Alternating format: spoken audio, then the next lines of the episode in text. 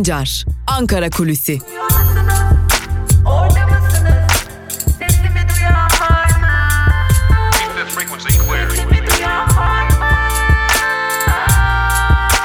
Özgürüz Radyo. Özgürüz Radyo. Özgürüz Radyo'dan ve Ankara Kulisi programından merhaba sevgili dinleyenler. Ben Altan Sancar. Hafta içi her gün olduğu gibi bugün de Özgürüz Radyo'da Ankara Kulisi programıyla Ankara'nın gündeminde neler var, neler konuşuluyor bunlara hep birlikte bakacağız. Ve bugün 20 Mayıs, 20 Mayıs'ta Türkiye Büyük Millet Meclisi 23 Nisan'daki özel oturumun ardından tekrar açılacak. Yaklaşık bir ay geçti ve bir ayın ardından Türkiye Büyük Millet Meclisi yeniden bugün açılıyor. Ee, Türkiye Büyük Millet Meclisi'nin gündeminde çeşitli konular olacak. Tabii ilk günden bu konular gündeme gelmeyecek ama artık Türkiye Büyük Millet Meclisi'nin bu dönemki çalışma e, döneminde e, özellikle barolara ilişkin değişiklikler ve yine e, siyasi partiler kanununda yapılması muhtemel e, Milliyetçi Hareket Partisi lideri Devlet Bahçeli'den gelen teklifler, yine Cumhuriyet Halk Partisi'nin İş Bankası'ndaki hisselerinin hazine devrine dair e, kimi değişiklikler gündeme gelecek.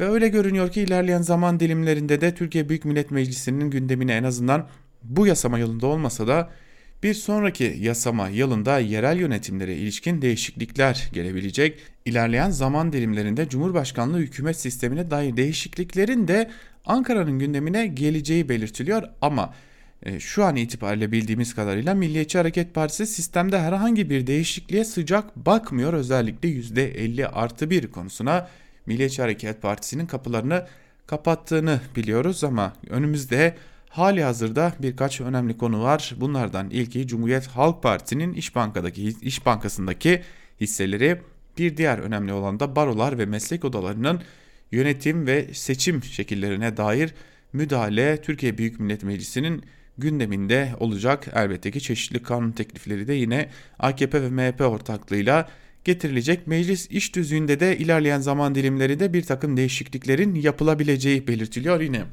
Milletvekili dokunulmazlıklarına dair de çeşitli değişiklikler gerçekleştirilebilir. Bunlara ek olarak e, CHP'nin de gündeminde olan AKP ve MHP'nin de gündemine gelebilecek siyasetteki etik kuralları, ahlaki kuralları belirleyebilecek bir takım yasal değişikliklerden de bahsediliyor ama bunların ne kadar muhalefeti derinden etkileyecek değişiklikler olacağı da ilerleyen zaman dilimlerinde görüşülecek.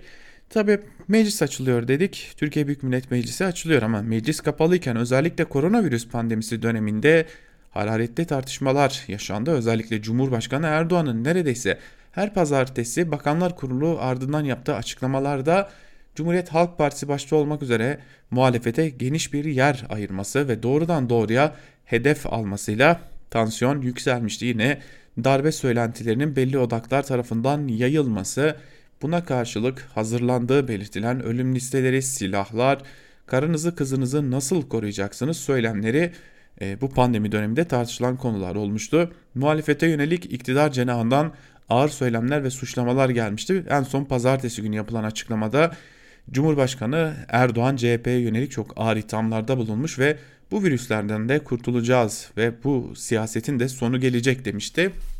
İşte siyaseti meclis kapalı olduğu dönemde yaşadığı bu gerilimin Türkiye Büyük Millet Meclisi'ne yansıması da bekleniyor. Türkiye Büyük Millet Meclisi'nde gerek darbe konuş söylentilerinin gerek ölüm listeleri ve silah söylentilerinin gerekse de muhalefete yönelik söylemlerin e, yoğun tartışmalara yol açması bekleniyor. Yani Türkiye Büyük Millet Meclisi açılacak ama öyle görünüyor ki tartışmalar da kaçınılmaz olacak. Siyaseti gergin bir dönem bekliyor. Öte yandan siyasetin gündeminde e, ne gibi değişiklikler olabilir? Bunlar da değerlendirilecek. Zira biliyorsunuz e, kimi siyasi partiler erken seçim istiyor. Ama kimi siyasi partilerde bir baskın seçim, erken seçim olabileceği ihtimalinden bahsediyorlar. Bu ihtimali güçlendiren önemli bir diğer durumda e, MHP lideri Devlet Bahçeli'nin yaptığı açıklamalar biliyorsunuz MHP lideri yaptığı açıklamada vekil transferlerinin önüne geçilebilmesi için bir takım yasal düzenlemeler yapılmasını istemişti. Burada öne çıkan ihtimal vekil transferlerinin süresi olacak. Yani vekil transferleri seçime ne kadar bir süre kala yapılırsa o partiler grupları olduğu için seçime girebilecekler ya da ne kadar bir süre sonra yapılırsa grupları da olsa seçime giremeyecekler noktasında bir değişikliğin yapılması da e, gündemde en azından MHP lideri Devlet Bahçeli bunu istiyor. Ankara kulislerine bakılırsa AKP buna sıcak bakıyor ama AKP içerisinde de farklı görüşler var. Eğer bizler AKP'den kopanların seçime girişlerinin önüne dair bir yasa çıkarırsak, önüne geçmek için bir yasa değişikliğinde bulunursak bu bizden ayrılanların oylarını arttırabilir şeklinde bir takım seslerin de yükseldiği belirtiliyor. Bu nedenle de farklı bakış açılarının da olduğu biliniyor. Hatırlayacak olursanız AKP'nin de çeşitli dönemlerde siyasi alanda önüne engeller çıkarılmıştı.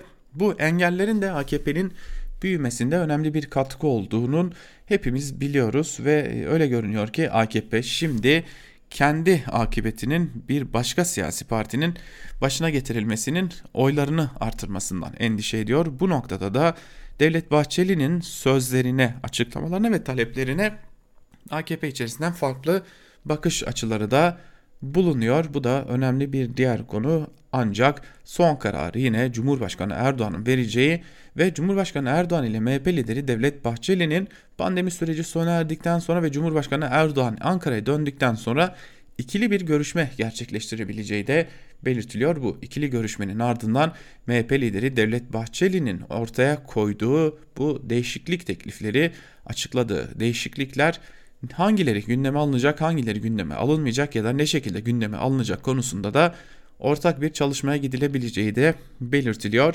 Tabi Cumhurbaşkanı Erdoğan biliyorsunuz uzun zamandır pandemi süreci başladığından beri Ankara'da değil İstanbul'da bulunuyor.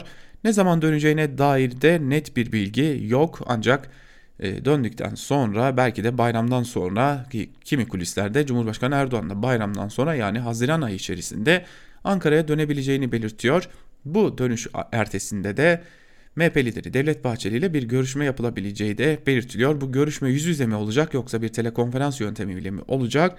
Bunu da ilerleyen zaman dilimlerinde belirleneceğini aktarıyorlar diyelim ve Ankara kulisini burada noktalayalım.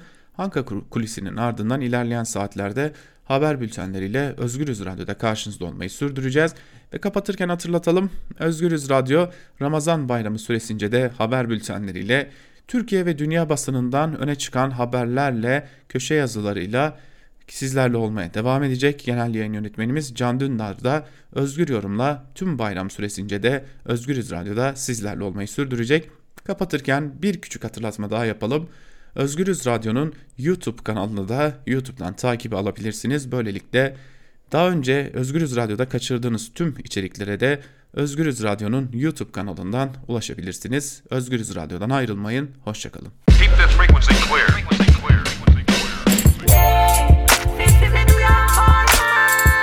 Altan Sancar, Ankara Kulüsi.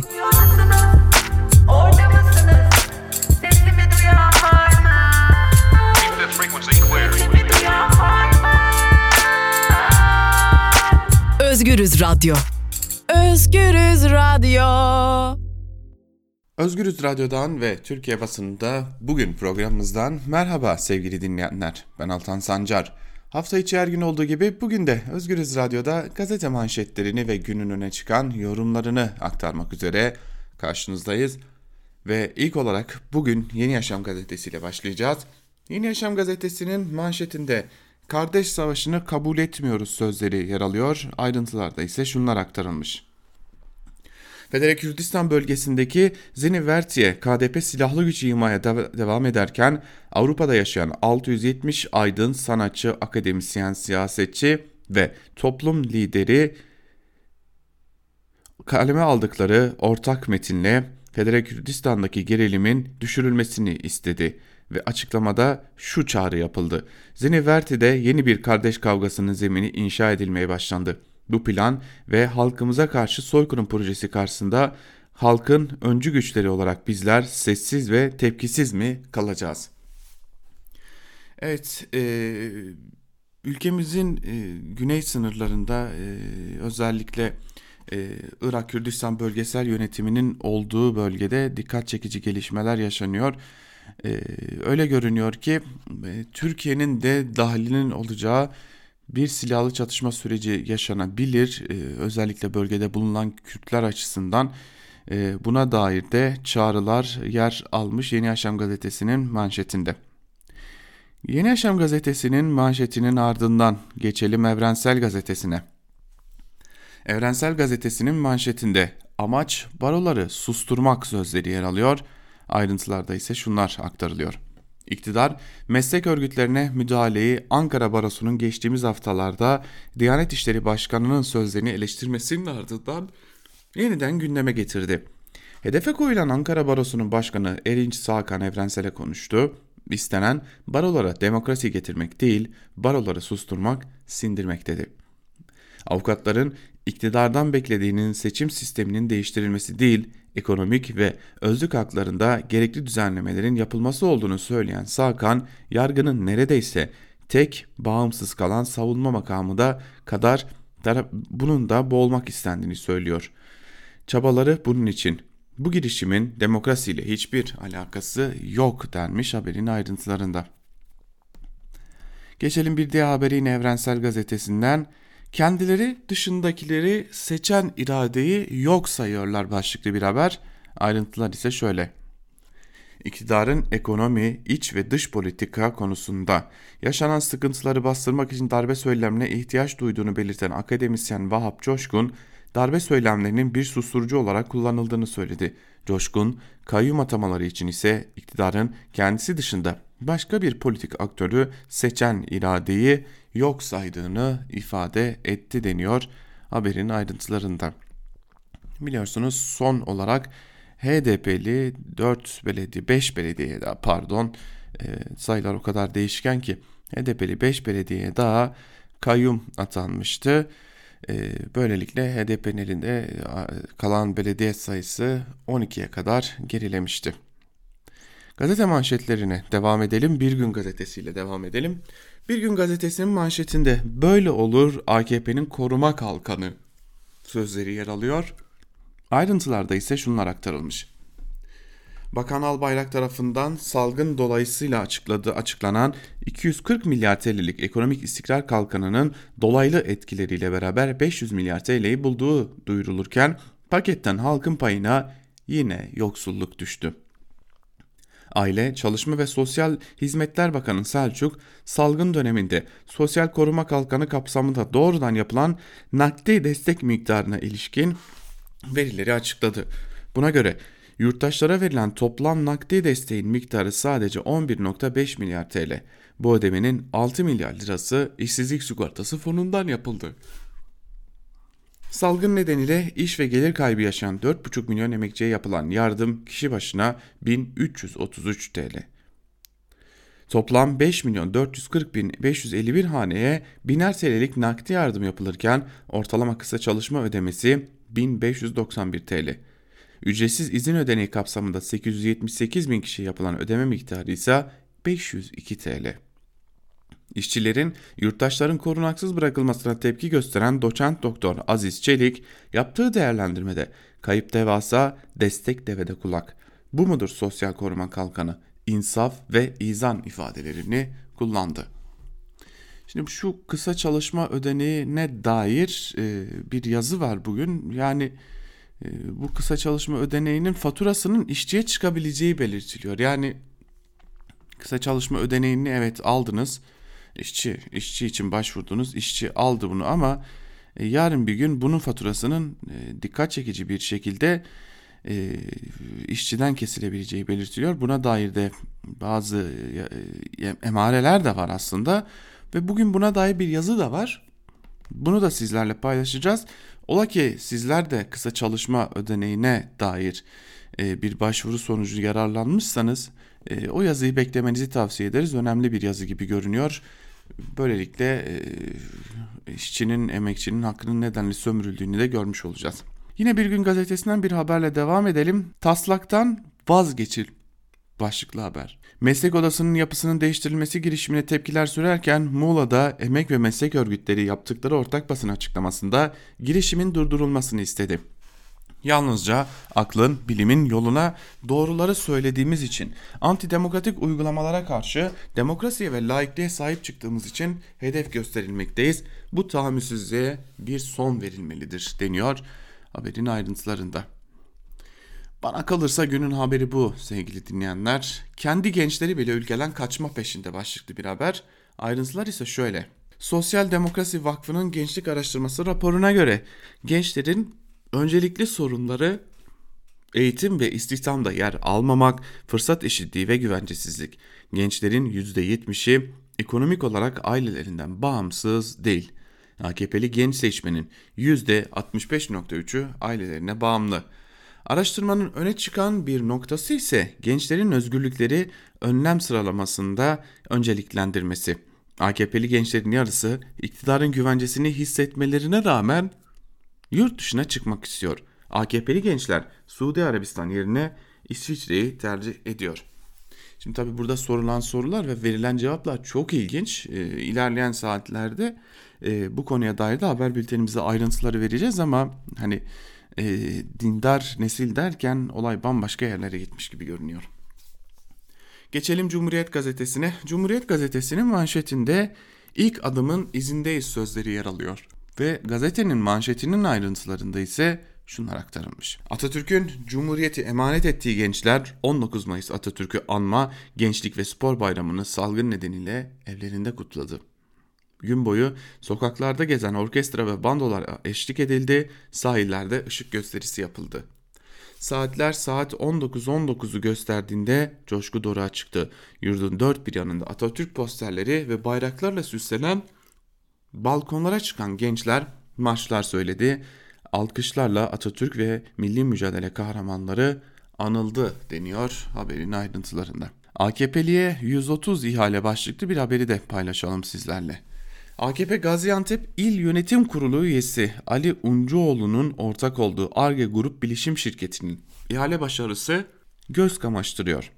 Açık ve pazarlık usulü yapılmayan Devlet Malzeme Ofisi Gaziantep Bölge Müdürlüğü'nün 130 ihalesi 4 yıldır bu şirkete verildi. Yaklaşık 10 milyon liralık adrese gitmesine ihalenin adrese gitmesine tepki gösteren Şahinbey Belediyesi'nin CHP'li meclis üyesi Uğur Kalkan her ihale rekabet sağlanmadan istisna uygulamasına göre verilmiş. Her kuruşta yetimin, öksüzün hakkı var. Açıklama bekliyoruz dedi şeklinde aktarılmış haber. Şimdi bakın e, şundan bahsetmiyoruz hani artık hani eskiden vardır yani milletvekilinin falanca yakını işte milletvekilinin kendisi milletvekilinin oğlu ya da en fazla il başkanı. Yani bunlar yararlanırlardı. Bu Türkiye'nin bir gerçeğidir. Ama bakın öyle bir yere geldik ki artık e, AKP Gaziantep İl Yönetim Kurulu üyesi. Hani aman kimse nasipsiz kalmasın. Herkes nasiplensin. Herkes bir şeyler alsın. Herkes bir şekilde heybesini doldursun diye herkese bir şeyler dağıtılıyor. Bir kişiye değil, iki kişiye değil, üç kişiye değil, bin kişiye değil. Herkese bir şeyler dağıtılıyor. Ve dağıtılan şey de öyle hani e, şey AKP'nin cebinden giden aman oradan gelen buradan gelen paralar filan değil. Bu radyoyu dinleyen herkesin parası. Bu radyoyu dinleyen herkesin çoluğunun çocuğunun geleceği. Dağıtılıyor. Bunun başka hiçbir adı yok. Sadece dağıtıyorlar. Ve sadece kendi yakınlarına, sadece kendi tanıdıklarına, sadece kendilerinden olana veriyorlar. Onlardan değilseniz aç kalmaya da mahkumsunuz. Onlardan değilseniz üzerinize ben benzin dökü faturalarımı ödeyemiyorum diye feryat etmek zorundasınız belki de. Durum bu. Geçelim bir diğer gazeteye Sözcü gazetesine. Sözcü gazetesinin manşetinde bloke edilen bağış paralarına ne oldu sözleri yer alıyor. Ayrıntılar ise şöyle. İktidar tarafından bloke ettirilen bankadaki paraların henüz sahiplerine ihale edilmediğini belirten İstanbul Büyükşehir Belediyesi Başkanı Ekrem İmamoğlu mahkemeyi bekliyoruz dedi. Ekrem İmamoğlu Tele1'de Sedef Kabaş'ın sunduğu programa konuk oldu. Kabaş'ın belediyenin engellenen ve bankada bloke edilen bağış paraları sahiplerine iade edildi mi diye sordu. İmamoğlu hayır iade edilmedi mahkemeye başvurumuz var deyip şunları söyledi. Hala mahkemenin adaletli bir karar vereceğine inanıyoruz. Haksız bloke kararına son verilmesi gerekiyor. Kardeşim bizi yargılıyorsunuz zaten. Soruşturma da açtınız. Ama bırakın bağış yapmış insanların paraları bir an önce ihtiyaç olan insanlara ulaşsın. Ayıptır, günahtır. Şimdi bu haber dün de e, konuşuldu. İşte bağış paralarına ne oldu sorusu e, dün de konuşuldu. Ve benim aklıma e, şu soru geldi. Hani bu bank bu para bankada duruyor tamam. Bloke edilmiş şekilde duruyor.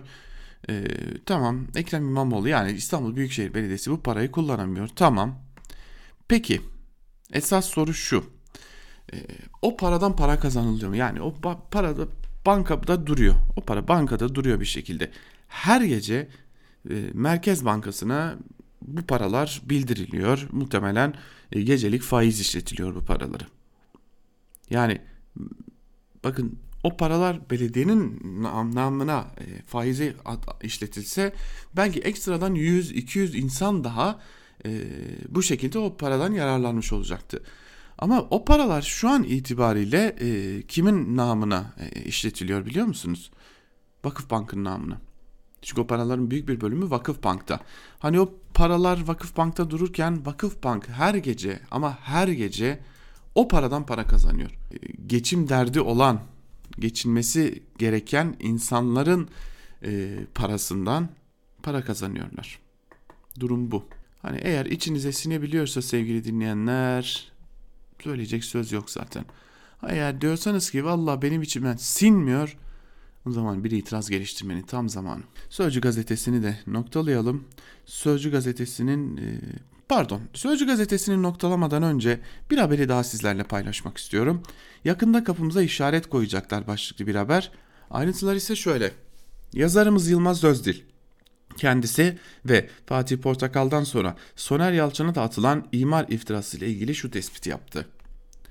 Nazi Almanya'sında olduğu gibi kapılarımızı Yahudi evi gibi işaretlemelerine ramak kaldı.'' hakimleri etkilemeye çalışıyorlar. İftira attıklarında söz hakkı tanımıyorlar. Bunlar istiyorlar ki mahkemeler karışmasın, yandaş medya manşetleri mahkeme olsun. Bugün yaşananlar silinmek üzere, silinmemek üzere dijital arşivlere kaydediliyor. Şimdi e, haklarında mallarına, mülklerine dair işte kaçak gibi bir iddiayla diyelim hadi. E, olay mahkemeye taşındığı için iddia diyoruz da e, Yılmaz Özdil, Fatih Portakal, Soner Yalçın var. Son neredeyse 10 gündür. Hatta ilk olarak genel yayın yönetmenimiz Can Dündar'ın e, evine dair de bu iddia ortaya atıldı. İşte genel yayın yönetmenimize para cezası kesildi. Evin bir bölümünün yıkılmasına karar verildi. Evin o bölümünün tahliye edilmesine karar verildi. Hatta bildiğimiz kadarıyla medyaya yansıdığı kadarıyla o evde bir kiracı yaşadığını düşünüyoruz. O insanlar huzursuz edildi. Şimdi buradaki esas mesele şu. Ee, evet doğru Fatih Portakal, Yılmaz Özdil, Soner Yalçın ve Can Dündar. Yani genel yayın yönetmenimiz. Ortadaki tablo şu. Fahrettin Altun'un villasına dair ve villasının yanında vakıf arazisinin ucuza kapatılarak yapıldığı belirtilen o yapıya dair haber yapılınca bunlar da ortaya atılmaya başlandı. Can Dündar'ın yani genel yayın yönetmenimizin evinin üzerinde drone uçuruldu fotoğraf çekildi. Fatih Portakal'ın çiftliğinde drone uçuruldu fotoğraf çekildi. Kaçak ya da değil. Yılmaz Özdil'in evinin üzerinde dronlar uçuruldu fotoğraflar çekildi. Ya yani insan hak yani insanların özel alanı diye bir şey vardır. Özel hayatı diye bir şey vardır. Ya dersiniz ki tamam bu villa kaçak değil mi? Şimdi Fahrettin Altun'un evinin fotoğrafı çekildiği için insanlar ifadeye çağrıldılar hedef gösteriyorsunuz diye. Yani Fatih Portakal açın bugün Twitter'a bakın Fatih Portakal'a bugünlerde gün içerisinde Twitter'da binlerce tehdit gidiyor. O binlerce tehdit giderken Fatih Portakal'ın evinin adresini yayınlamak nedir? Can Dündar genel yayın yönetmenimize her gün binlerce hakaret binlerce tehdit gidiyor. Belki bugün evinde bir kiracı var. Ama kendini bilmezin biri gidip o evde Can Dündar yaşıyor diyerek o eve saldırırsa bunun vebalini kim verecek? Hani madem Fahrettin Altun'a açtınız Fahrettin Altun'un evinin fotoğrafları çekilmesi nedeniyle birileri çağrıldı ifadeye o zaman buyurun. Bu haberleri yapanları da ifadeye çağırın. Yani adil olun. Başka bir şey de demiyorum. Geçelim Karar Gazetesi'ne. Karar Gazetesi'nin manşetine bakalım hep birlikte. Türkiye'nin yarınından mesaj var manşetinin ayrıntılarında şunlar aktarılmış. Türkiye'nin gençliği araştırması ülkenin geleceğini temsil eden kesimin parti ayrımı olmaksızın özgürlük, adalet, liyakat beklentisi içinde bulunduğunu ortaya koydu. İşte siyasetin acil gündemi olması gereken düşündürücü tablo. %62 imkan olsa yurt dışında yaşamak istiyor. %79 torpilli yetenekliden daha avantajlı diyor şeklinde de ayrıntılar aktarılmış. Hani e, tam olarak bizim de beklediğimiz sözler bunlar ki gerçekten de torpilli her zaman Türkiye'de daha avantajlıdır. Ne kadar zeki olduğunuz çok da önemli değildir. Hayal değil ihtiyaç başlıklı bir diğer haberi de paylaşalım sizlerle. Saadet Partisi'nin paylaştığı videonun başlangıcında birazdan izleyeceğiniz görüntüler hayal değil ülkemiz için gereklilik ifadelerine yer verildi. 19 Mayıs 2020 yeni bir başlangıca vesile olsun sözleriyle yapılan kayıtta konuşan Karamollaoğlu birlik mesajı verdi. Saadet Partisi lideri beraberliğe ihtiyacımız olan şu günlerde meselelerimizi ortak akılla çözmek en büyük ihtiyacımız. Ayrıştıkça değil birleştikçe güçlenebiliriz ifadelerini kullanıldı. Diyalog çağrısına ilk cevap Davutoğlu'ndan geldi. Neden olmasın? Tabi buradaki fotoğraf karesine bakmak gerekiyor.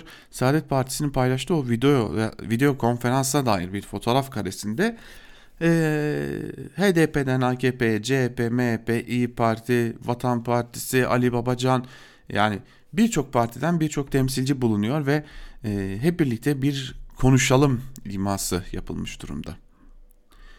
Karar gazetesinde noktalayalım ve geçelim Milliyet gazetesine. Yer gök ay yıldız manşetiyle çıkmış Milliyet gazetesi. Ayrıntılarda ise şunlar aktarılmış. 19 Mayıs Atatürk'ü anma Gençlik ve Spor Bayramı'nda vatandaşların coşkusuna pandemi nedeniyle 23 Nisan'da olduğu gibi yine ev, ev balkonları sahipli, ev sahipliği yaptı. Gün boyu gezici bandoların çaldığı şarkılara eşlik eden vatandaşlar renkli görüntüler oluşturdu. Gençlik ve Spor Bakanı Kasapoğlu Anıtkabir'i ziyaret ederek Atatürk mozolesine çelenk koydu deniyor ve dünkü kutlamalardan bir haber aktarılmış durumda. Ofise dönüş başlıklı bir haberi de paylaşalım. Yine Milliyet gazetesinden. Türkiye'nin büyük gruplarının bir kısmı Haziran ayı itibariyle ofise dönme kararı verirken bazıları kısmen başlayarak bir geçiş süreci ortaya koydu. Bazı firmalar bundan sonra tamamen uzaktan çalışma modelini gündemlerine alıyor denmiş haberin ayrıntılarında.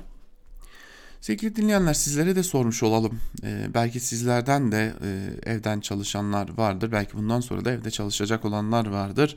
Varsa Özgürüz Radyo'ya dönüşlerinizi sağlayabilirsiniz. Ne gibi koşullarda çalışıyorsunuz? Kaç saat çalışıyorsunuz evde diye, diye bir soru soru sormuş olalım.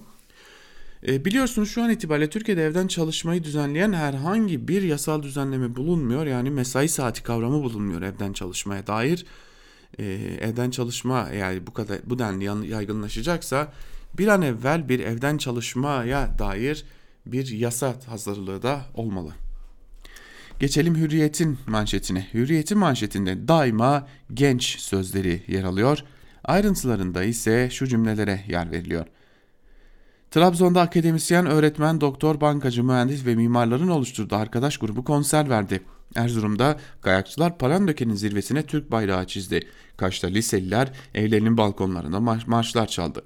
Tuzla'da 19 genç zemine çizilen en büyük resim ile dünya rekoru kırdı deniyor haberin ayrıntılarında yine e, düne dair bir haberdi. Dünkü kutlamalara 19 Mayıs'a dair kutlamalara dair haberde 18 milyon liralık Dicle gerdanlığı başlıklı bir haberi aktarmak istiyorum sizlere. Ben e, bu haberin ardından belki de söylenecek birkaç söz vardır.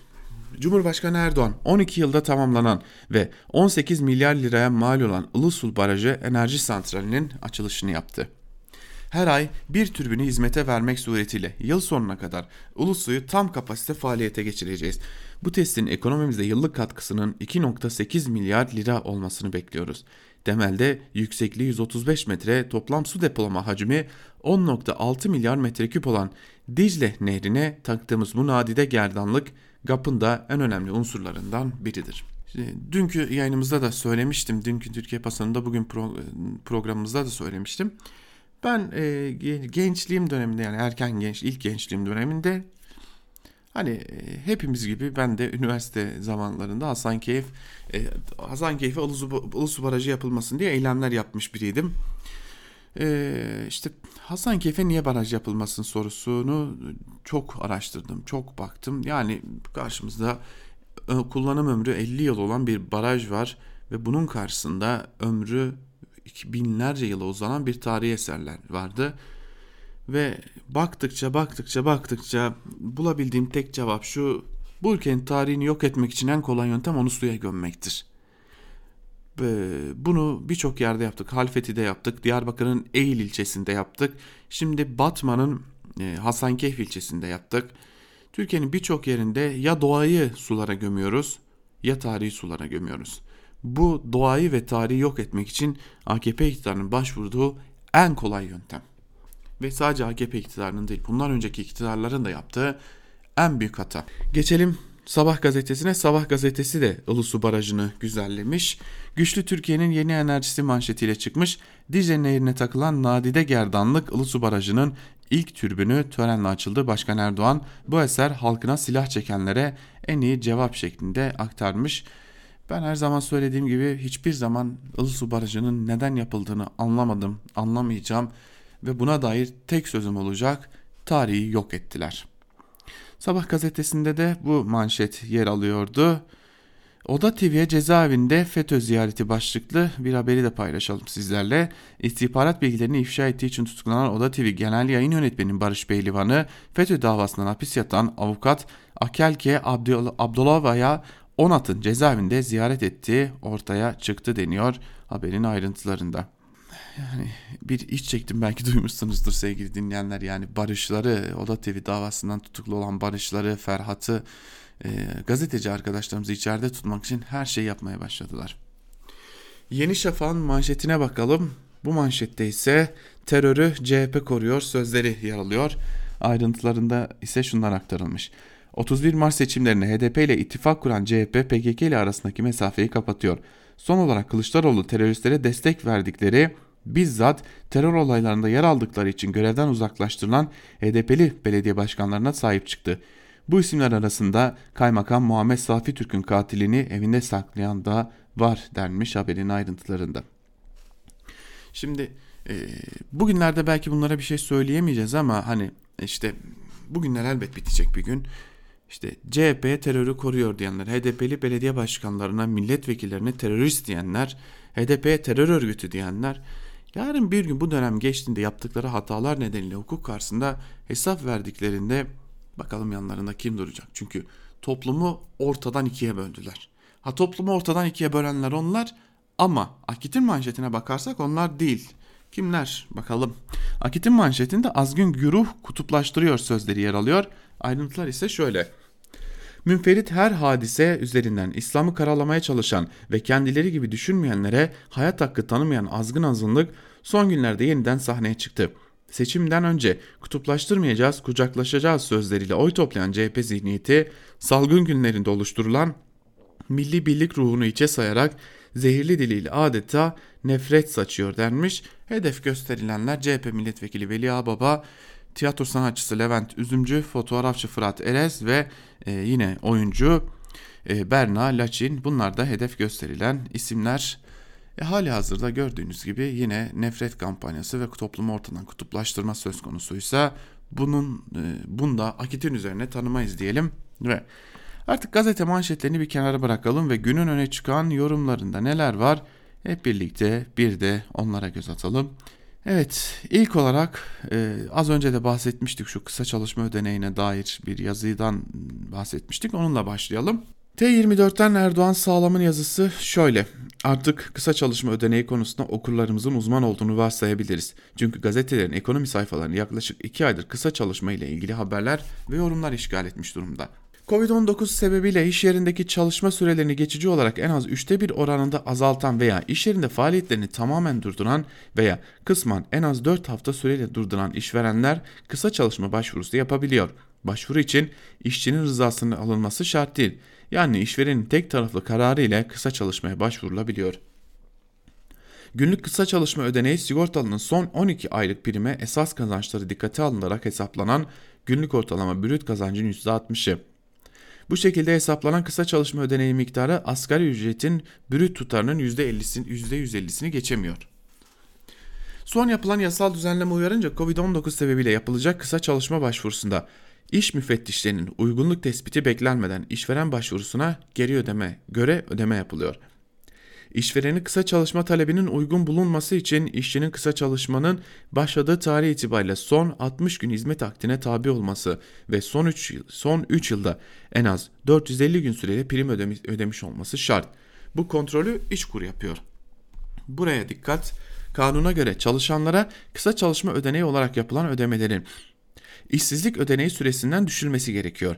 Yani işverenin tek taraflı kararı ile kısa çalışma kapsamına alınan çalışanın sonradan iş akdinin işsizlik ödeneğine hak kazanacak şekilde sona ermesi halinde ödenecek işsizlik maaşı süresinden kısa çalışma süresi mahsup edilecek demektir. Bu, bu hükmün çalışanlar açısından bir mağduriyete sebep vereceği açıktır. Ancak bu mağduriyetin giderilmesi imkanı vardır. Kanuna göre Cumhurbaşkanı kısa çalışma ödeneğinin işsizlik ödeneğinden mahsup edilip edilmeyeceğini belirlemeye yetkilidir. Cumhurbaşkanının bu yetkisini kullanarak oluşabilecek mağduriyetlere son vereceğine inanıyorum. Yani şöyle özetleyelim yaşananları. Ee, bir yerde çalışıyorsunuz, patronunuz gitti ve e, kısa çalışma ödeneğine başvurdu. Sizin rızanızı da almak zorunda değil. Başvurdu, çıktı, kısa çalışma ödeneği aldınız. Ve aradan birkaç ay geçti, işinize döndünüz, çalışmaya başladınız yeniden. Birkaç ay sonra da patronunuz işinize son verdi. Şimdi burada sizin aklınıza ilk olarak ne gelir? Giderim işsizlik maaşı alırım. En azından işsizlik maaşıyla düşük bir parayla da olsa geçinirken iş aramaya devam edelim. Hayır. Hani patronu sizin yerinize kısa çalışma ödeneğine başvurmuştu ya. Onu sizden kesecekler. işsizlik maaşınızdan kesecekler. Sizin suçunuz değil. Yani fabrikada çalışıyorsanız fabrikada, iş yerinde çalışıyorsanız iş yerinde. Kapatılması sizin suçunuz değil. E, pandemi vardı kapatıldı. Patron size maaş ödeyemeyeceğini söylediği için devlet o maaşı ödeyeceğim diyor. Yine sizin suçunuz yok. Ama eninde sonunda o para eğer bir gün işsiz kalırsanız sizin işsizlik maaşınızdan kesiliyor. Düzen, düzen de böyle kurulmuş. Geçelim bir diğer yazımıza sevgili dinleyenler. Ee, Çiğdem Toker'in Sözcü gazetesindeki bir yazısını da paylaşalım sizlerle. Ticari sırda hizmet ödeme garantileri başlıklı yazının bir bölümünde Çiğdem Toker şunları kaydediyor. Yıllık kira bedelini önceki yazıda açıkladım. Etik, Etlik Şehir Hastanesi ve genelde kamu özel işbirliği modeline dair bilgiler sürecek. Ancak ona geçmeden okurlardan gelen mesajlar dolusunu açmak istediğim 3 husus var. İlki şaşkınlık. Pek çok okur şehir hastanelerini Sağlık Bakanlığı'nın her birinde ayrı ayrı 25 yıl süreyle kiracı olduğunu bilmiyormuş. Diğeri devlet kendini daha yap, kendisi de yapsa daha karlı olmaz mıydı? Hiç kuşkusuz, hiç kuşkunuz olmasın. Evet ama bu bir tercih. Şimdilerde yurt dışı finansal saldırı diye tukaka edilen yabancı bankerler var ya, şehir hastanesi sözleşmeleri o yabancı bankerlerin koydurduğu mali şartlarla dolu. Çok sorulan üçüncü soru. Hasta garantisi nedir? Devlet gerçekten %70'lik doluluk garantisi verdi mi? Bu tartışma yıllardır sürüyor. Sağlık Bakanları bu taahhüdü reddediyor. Buna karşılık Türk Tabipleri Birliği yöneticileri şehir hastanelerinin ihale şartnamelerini yıllar önce incelediklerini, hizmetlerin fiyatlandırılmasının %70 tahmini doluluk oranına göre yapıldığını defalarca açıkladı. Türk Tabipleri Birliği yöneticileri hasta garantisi verildi, verildiği iddiasının da tam da bu olduğunu vurguluyor. Hizmet ödeme fiyatlamasının %70 doluluk tahmini üzerinden yapılması yani. Zaten önceki Sağlık Bakanlarından Ahmet Demircan sadece miktara bağlı hizmetlerde yatak doluluk oranına bakılmaksızın aylık miktar garantisi vardır diyerek dolaylı bir kabulü de açıklamıştı. Evet Çiğdem Toker yazısının bir bölümünde şunu aktarıyor. Yani e, anlamamız gereken şey şu hani üstü kapalı şekilde de olsa lafı dolandırarak da olsa devlet şehir hastanelerine hasta garantisi vermiş. Geçelim bir diğer yazıya. Şimdi bu yazıdan bu yazıya geçmenin de bir önemi var. Karar Gazetesi'nden İbrahim Kahveci'nin yazısı ihaleleri CHP örter başlıklı bir yazı kaleme almış. Ve yazısının bir bölümünde işte az önce o e, ay, her yıl milyar liralar ödediğimiz şehir hastanelerine dair ortaya çıkan gerçeklerin üzerine nasıl örteceğiz? Ve o gerçekler biraz daha fazla e, nelere işaret ediyor onlara bakmış. Kahveci şunları kaydediyor. Niye bu kadar faiz zam yaptı AKP hükümetleri? Çünkü kasadan 5 kuruş çıkmayacak dedikleri hazine garantili projelere para gerekiyor. Kasadan 5 kuruş çıkmayacak dediler ama her yıl müteahhitlere milyarlarca lira ödeniyor. En fazla 3 yıl içinde yollar, köprüler garantilerini doldurur ve ödemeler durur dediler. Ama ne dolan var ne de paralı geçen. Hazine her yıl artan oranda sayılı ve bilinen müteahhitlere ödeme yapmaya devam ediyor. Hizmet aşkı diyorlar buna. Ama Ankara'nın göbeğinde milletinin ayaklarının dibindeki 6 hastaneyi kapattılar. Neymiş efendim? Hazine garantili müteahhitlerimizin yaptığı şehir hastanesine gidilsin diye. İstanbul'da da kapanacak. Şehir hastanesi yapıyorsa müteahhit işte orada devletin hastanesini kapatıyorlar. Hem de hizmet aşkı ile. Paralı otoyol, otoyol yapılıyor ama daha yanındaki paralel duble yol bomboş. Sadece parasal işler için hazine garantili yollar yapılıyor. Niğde'ye doğru bir bakın. Zafer Havalimanı'na 1.3 milyon kişi uçacak diye hazine garantisi verilmiş ama yılın 4 ayında sadece 15 bin kişi uçmuş. Geçen yıl ise 270 bin kişi uçmuş zaten. Hazine garantileri kime veriliyor? Niye bir elin parmaklarıyla sayılı şirketler bütün ihaleleri topluyor? Nasıl oluyor da 500-600 milyon dolara olacak projeler 2-3 milyar dolara çıkıyor? Mesela bir düşünün. Fatih Portakal bahçesine kaçak baraka mı yapmış? Ya da Aykut, Aykut Erdoğdu kaçak yapıdan balkon mu yapmıştı? Pardon balkonun kenarını cam mekanla kaç, ka, kaçak olarak örtmüştü galiba. Kaçak yapılaşma karşılığında cami yapmadan bu işlerin affolunduğunu bu kesim bilmiyor olabilir. Ama biri tarafta şu hesabı bilmiyor. Ne hesabı mı? Bakın anlatayım. Bir kez daha. İstanbul-İzmir Otoyol ve Osman Gazi Köprüsü yapım maliyetini Sayın Binali Yıldırım 2011 yılı proje başlangıcında 6 milyar dolar diye açıklıyor. Sonra proje bitince 2019 yılı kurdele kesilince Sayın Erdoğan projeyi 11 milyar dolar diye ilan ediyor. Say aradaki 5 milyar dolara ne oldu? İşte bu ve benzeri bütün ihale garantili projeleri nasıl izah edeceğiz? CHP olmasa bütün bunları topluma nasıl yedirebiliriz? Bunlar çok önemli sorular diyor yazısının bir bölümünde kahveci. Hani düştükleri peşine düştükleri o kaçak olarak dedikleri villalar var ya işte Soner Yalçın'ın hani e, Fatih Portakal'ın Can Dündar'ın kaçak dedikleri hani tırnak içerisinde söylüyoruz. Hani hadi kaçak bile olsa hepsi bile kaçak olsa devlete maliyeti muhtemelen 500-600 bin lirayı geçmeyecek. Yıkılır. Hadi diyelim ki yıkılır. Ya biz e, her yıl müteahhitlere milyar dolarlar ödüyoruz. Niye ödediğimizi de hala bilmiyoruz. Geçelim bir diğer yazıya Hürriyet gazetesinden Abdülkadir Selvi'nin yazısına koronavirüs sürecinde anketler ne gösteriyor başlıklı yazının bir bölümünde seçim sürecine daha doğrusu seçim barajına değinmiş Abdülkadir Selvi ve şunları kaydediyor. Önce CHP Genel Başkanı Devlet Bahçeli seçim barajının düşürülmesini ve siyasi partiler yasasının değişmesini istedi. Bahçeli Kılıçdaroğlu'nun Babacan ve Davutoğlu partilerinin seçime girmesi için milletvekili verebileceği yönündeki açıklamasına sert tepki gösterdi. Kılıçdaroğlu'nu milletvekili pazarı kurmakla suçladı. Daha sert tepki ise Cumhurbaşkanı Erdoğan'dan geldi. Milletvekili pazarı kuranlar terör örgütleriyle ittifak yapanlar için yolun sonunun geldiğini söyledi. Bunlar siyaset, siyaseten söylenmiş sözler olamazdı.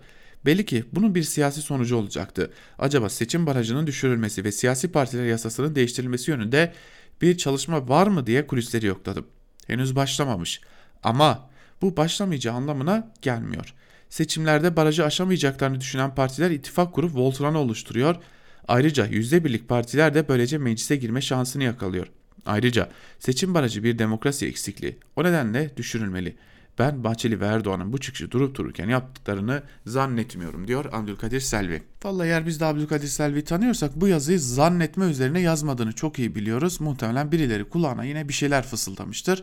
Çıkar kokusu diyelim ve Türkiye basınında bugün programımızı bugünlükte noktalayalım. Yarın yine aynı saatte Özgürüz Radyo'da görüşebilmek umuduyla hoşçakalın. Söz ve yorum genel yayın yönetmenimiz Can Dündar'da.